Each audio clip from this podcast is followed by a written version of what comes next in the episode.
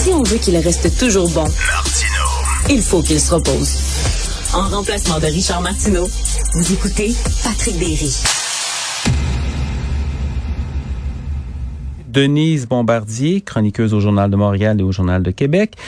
Et aujourd'hui, elle nous parle de ce qu'est d'avoir 20 ans à l'époque de la pandémie. Bonjour Denise. Oui, bonjour. Oui, avoir 20 ans euh, et avoir à subir une chose pareille, c'est difficile pour tout le monde, hein, c'est sûr. Mais euh, à 20 ans, les années autour de 20 ans, là, hein, c'est les années où on est encore en train de, de, croire que tout peut, peut, se faire, que tout peut exister, euh, que tout va, peut s'arranger. Euh, de vivre ça, c'est terrible. Parce que ça, parce qu'à 20 ans, on n'a pas envie d'être confiné. Les, les, les, à la, les vieilles personnes, c'est évident que pour, pour ces, pour ces personnes-là, le, confinement, eh ben, je veux dire, elles ont commencé de se retirer tranquillement sur la pointe des pieds. Mais, mais à 20 ans, c'est l'époque où tu veux faire des, où tu veux faire, tu veux faire des courses olympiques. Et là, tout est, tout est bloqué. Et quand c'est pas bloqué dans la réalité, c'est bloqué dans la possibilité que ça le soit.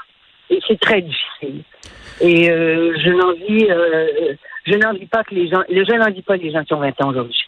C'est sûr que pour euh, pour partir en voyage, c'est vraiment pas la, la, la période euh, idéale. Euh, euh moi, j'ai vu pendant les derniers mois, à un moment donné, des des, des chiffres qui m'ont un petit peu, j'avoue, étonné. C'est-à-dire que évidemment, il y a des gens qui, des jeunes adultes, des adolescents aussi, qui trouvent le confinement extrêmement difficile parce que ça ça enlève des activités, ça enlève des occasions sociales.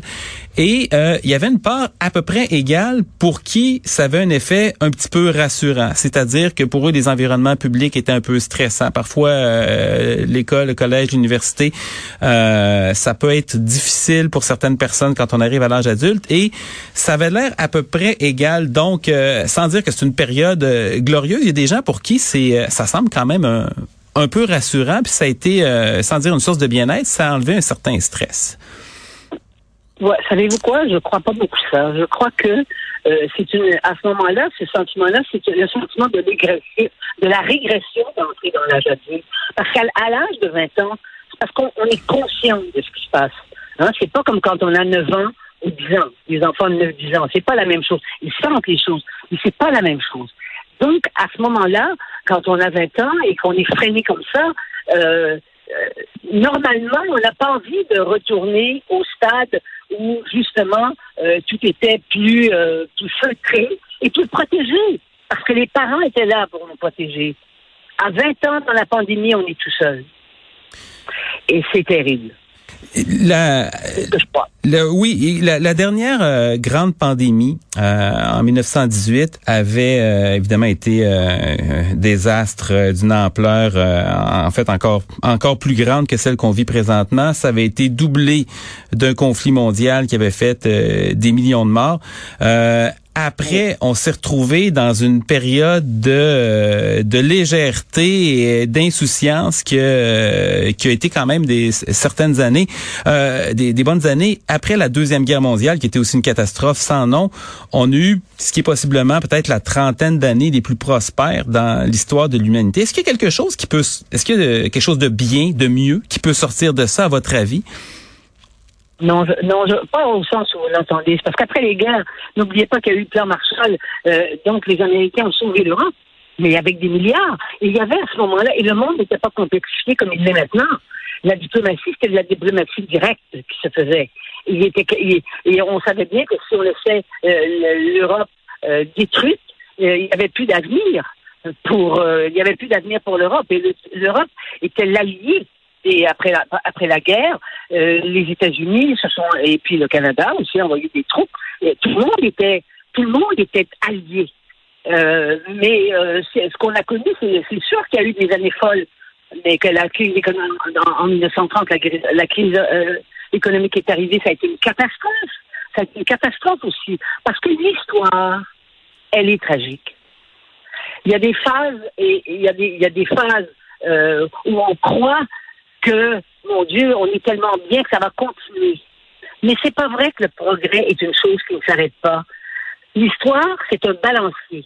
Et c'est en ce sens-là que moi, je crois que même avant la pandémie, il y avait des, expressions, ça vient là, des, dernières années, et puis, de, et de danger euh, de l'avenir de la démocratie aux États-Unis. Vous savez que, par exemple, aux États-Unis, il y a 52% des jeunes qui ne croient pas à la démocratie. Eh bien, il n'y a pas d'autre solution à la démocratie. Il n'y en a pas d'autre solution. Et quand on voit ce qui se passe aux États-Unis, que la moitié des gens, presque la moitié des Américains croient que euh, que on a que l'élection a été volée, et euh, ça augure mal pour l'Amérique du Nord. Et donc, nous sommes dans une sorte de période de décadence et on remet en question d'ailleurs des choses fondamentales auxquelles on n'a jamais pu imaginer euh, que ces choses-là euh, nous serait présenté comme étant euh, un des comportements humains. Je pense qu'il y a beaucoup, beaucoup, beaucoup de malaise dans la, dans la population. Et quand on est jeune et qu'on n'a pas réussi encore à se définir pleinement, qu'on n'a pas ces assurances, parce que vous savez, la réussite, quand je parle de la réussite, je parle pas nécessairement de la réussite financière, mais la réussite, le sentiment d'être d'être quelqu'un et d'apporter quelque chose à la société dans laquelle on vit, eh bien, ça, ça, ça permet de vivre. Mais actuellement, on ne peut pas penser ça. Parce qu'on est impuissant vis-à-vis de ce qui se passe. Et puis, pendant la dernière guerre, euh, pendant vous avez fait allusion à la, à la, à, la pandémie de la grippe espagnole, la grippe là, de, de, de, 1918. Oui, mais c'était une époque où les gens étaient beaucoup plus. D'abord, les gens voyageaient beaucoup moins.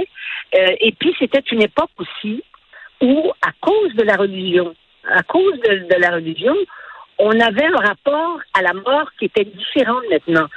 De nos jours, avec la, avec la science, la technologie, on croit que la mort peut être contrée. Donc, on n'est pas préparé à des choses comme ça. On est moins préparé à des catastrophes comme celles que l'on vit.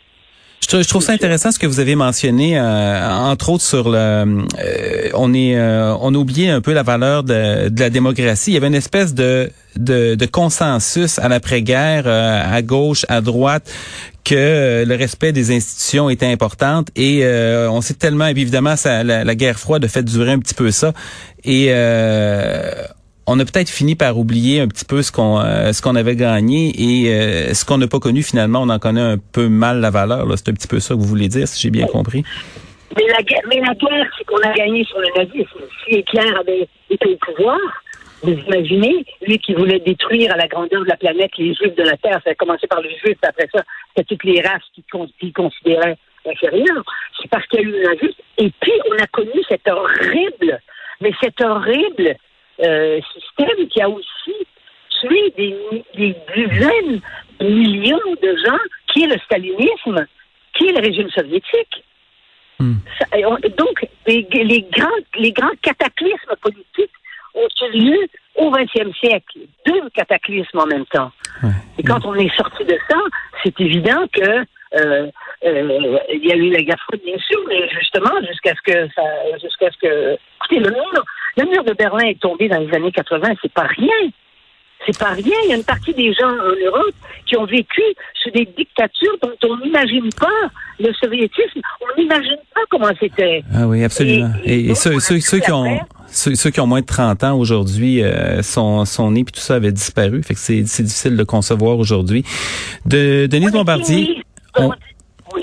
Mais qu'ils aillent dans l'histoire s'ils veulent comprendre, pour comprendre l'histoire c'est pas essayer de comprendre ce qu'il y a dans, ce qu'il y a dans les, euh, ce qu'il y a au ciel, c'est comprendre ce qui, ce qui s'est passé sur Terre. Ah il faut, faut, faut savoir d'où on vient des fois si on veut, euh, si on veut pas y retourner. Denise Bombardier, merci beaucoup et on se reparle euh, certainement très bientôt.